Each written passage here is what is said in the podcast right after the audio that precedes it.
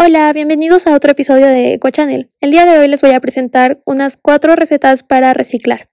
La primera receta es cómo recuperar o cómo reparar tu cable roto. Y bueno, lo que vamos a necesitar son chapas de plástico, pinzas de metal y una fuente de calor. Esta puede ser, claro, una vela o incluso una hornilla de horno. Y bueno, el cable debe tener el cobertor roto de tal modo que los cables interiores estén yéndose, estén expuestos. Y todo esto es para evitar que surja un accidente, puesto que, como ya sabemos, un cable roto es una gran manera de ocasionar accidentes. Y bueno, empecemos con el tutorial. Este es una receta demasiado sencilla, demasiado fácil de hacer, entonces no les va a tomar mucho tiempo hacerla. Lo que necesitamos es que con ayuda de las pinzas vamos a derretir la chapita, pero sin que ésta se llegue a quemar. Cuando veamos que esta ya esté derretida, simplemente vamos a soplar para evitar exactamente que se llegue a quemar y vamos a hacer que el cable, eh, vamos a ir dándole vuelta para que poco a poco el plástico de la botella, bueno, quiero decir de la chapa, vaya enrollándose hasta el punto de cubrir todo este hueco o toda esta exposición de los cables que están dentro del cobertor, de tal modo que el plástico llegue a reemplazar el cobertor. Y listo, ya tienes tu cable reparado. La segunda idea que tenemos es reciclando aceite usado.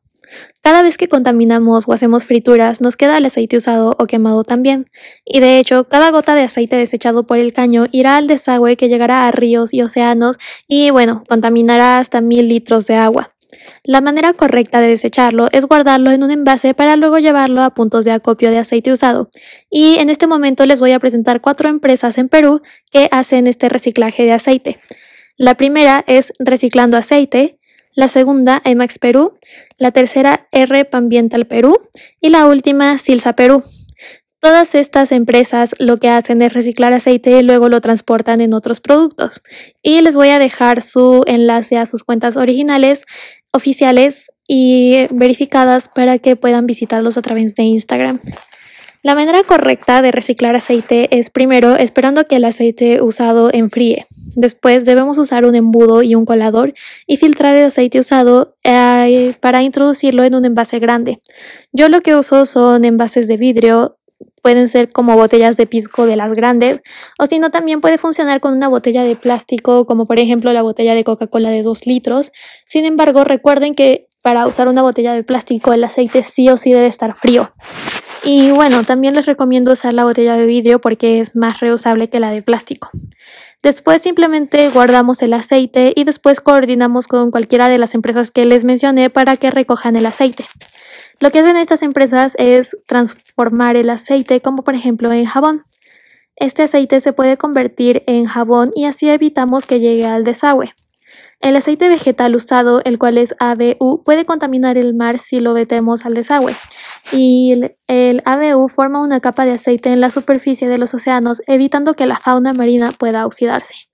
Si el aceite usado contamina, ¿el jabón elaborado con aceite usado también? La respuesta es que no contamina, ya que al pasar por un proceso de saponificación se biodegrada y no forma capas superficiales en el mar. El aceite usado debe estar frío y filtrado para que no presente impurezas.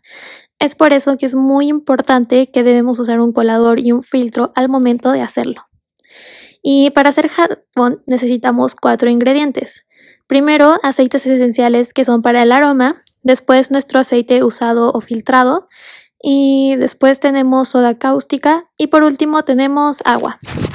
Y también necesitamos un equipo de seguridad, los cuales son lentes, proteges tus ojos, también tenemos máscara con filtro para gases químicos que nos ayuda a proteger vías respiratorias y por último necesitamos vinagre.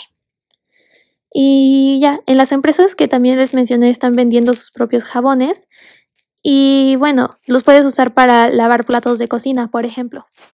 Ahora les voy a enseñar cómo podemos hacer detergente ecológico. Primero necesitamos ácido cítrico. De, bueno, para hacerlo debemos remojar por dos semanas cáscaras cítricas de naranjas, limones y luego las debemos filtrar. Después necesitamos bicarbonato de sodio. Para esto, bueno, simplemente debemos agregar bicarbonato de sodio al detergente ya filtrado. Y por último necesitamos vinagre. Para esto debemos agregar ácido acético o vinagre blanco al líquido filtrado. La verdad es que hace tiempo vengo usando este detergente ecológico para limpiar las superficies con la grasa en la cocina e incluso para lavar los platos con él. Y lo mejor es que le damos un nuevo uso a las cáscaras de los cítricos, porque antes yo solía botarlas y incluso a veces las solía plantar, pero no daba frutos, obviamente. Eso lo hacía cuando era muy pequeña, entonces no me juzguen por eso.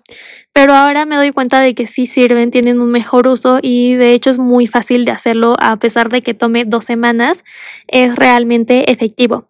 También les recomiendo guardarlo en un envase grande y en un lugar oscuro para que se forme el ácido cítrico. Y ya, eso es todo. Y bueno, también me puedo preguntar, después, ¿qué podemos hacer cuando ya se nos esté acabando el detergente ecológico? Y obviamente nos van a quedar las cáscaras. Bueno, lo que podemos hacer con estas cáscaras es ponerlas en una compostera o desecharlas en una bolsa biodegradable.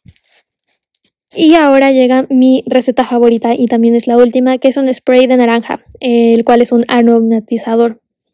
Lo que vamos a necesitar son cáscaras de naranja. Si la parte blanca es mucho mejor de procesar, también necesitamos agua destilada o hervida, dos cucharaditas de bicarbonato de sodio y 10 gotas de aceite esencial de limón o de naranja.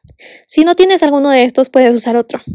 Para la preparación debemos remojar la cáscara de naranja por 3 días en agua y después de estos 3 días le agregamos el bicarbonato. Luego lo filtramos y guardamos en un envase con difusor. Lo podemos usar un envase usado y vacío, yo usé uno de esos. Y también después de eso le agregamos las 10 gotitas de aceite esencial. Y listo, eso es todo, es una receta demasiado fácil. Si quieres dejarle las cáscaras de naranjas dentro, te puede durar menos, entonces le puedes agregar un poquito más de bicarbonato para que te dura más.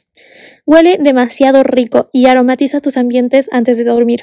De hecho, esta es una de mis recetas favoritas ya que yo tengo muchos problemas para dormir, me estreso demasiado y me pongo ansiosa en la noche y la verdad es que he usado este spray y me ha calmado toda la noche. Dormí demasiado bien con ese spray, entonces se los recomiendo. Y sé que les había dicho que esta iba a ser la última receta, sin embargo, no lo es. Les voy a presentar la receta sorpresa, que es una que me fascinó, que es cómo hacer rímel usando almendras y aceite de ricino. Bueno, lo que primero debemos hacer es, bueno, juntar los ingredientes que son de 25 a 30 unidades de almendras, luego de 10 a 15 gotas de aceite de ricino. Eh, también necesitamos un envase a reusar, un aplicador. El mío es el de, bueno, una brochita, uno de rímel. Y también necesitamos un mortero de losa o un plato. Y por último, un sartén. Lo que primero debemos hacer es remojar las almendras, después las debemos pelar, luego picamos las almendras, echamos las almendras en un sartén sin aceite y tostamos las almendras hasta que queden negras. Hay que abrir todas las ventanas para que no huela humo la casa, a mí ya me pasó. Después debemos dejar enfriar y aplastar el mortero de la losa hasta que quede una pasta aceitosa. Y después debemos agregar de 15 a 20 gotas de aceite de ricino u otro aceite. Y ya, simplemente cuando ya terminemos todo esto, lo pasamos a un envase y ya está listo para ser usado. La verdad es que a mí me pareció recontra efectivo, es demasiado fácil de hacer, los tiempos no importan, simplemente al momento de ponerlo en el sartén debes cuidar que las almendras estén completamente negras, así negras, negras, que no haya ni un poquito de café. Y listo, es, la, es una receta demasiado fácil que la verdad el rimmer sí se esparce bien y no, no queda tantos grumos. Entonces es una receta que como a mí me gusta decirle, 10 de 10. Y bueno, espero que les haya gustado el episodio de hoy y que puedan ser capaces de usar alguna de estas recetas que son demasiado fáciles de usar como ya escucharon. Y con esto me despido. Hasta el próximo episodio.